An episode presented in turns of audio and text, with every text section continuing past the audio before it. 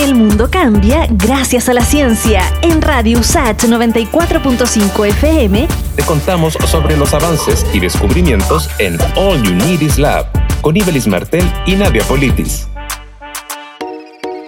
El tratamiento de pacientes graves por coronavirus con plasma sanguíneo se abre paso en Chile. Se trata de transfundir el plasma de personas recuperadas de COVID-19 a quienes hoy se encuentran en condición de gravedad o riesgo vital. La Fundación Arturo López Pérez, en conjunto con otras instituciones, está probando esta terapia en el país.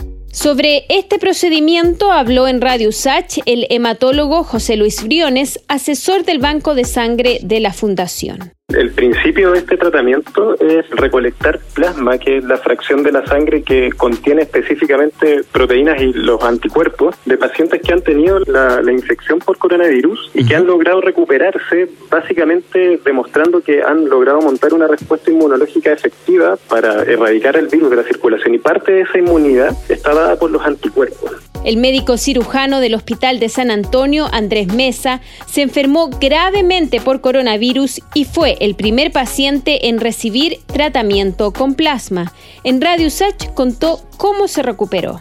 Realmente el virus me estaba ganando por paliza, digamos. Y el día 26 de abril efectivamente recibo la, dosis de plasma hiperinmune eh, y luego a las 9 de la mañana, luego de dos horas de dormir, me despierto en muchas mejores condiciones, pero muchas mejores condiciones, con una sensación de que ya no me estaba muriendo, sino que ya iba a vivir. En Chile, los interesados en donar plasma pueden hacerlo en donantecovid.cl. El mundo cambia gracias a la ciencia. Pronto volvemos con más noticias, descubrimientos y avances en All Unities Lab. En Radio USACH 94.5 FM con Ibelis Martel y Nadia Politis. Radio USACH, la radio de un mundo que cambia.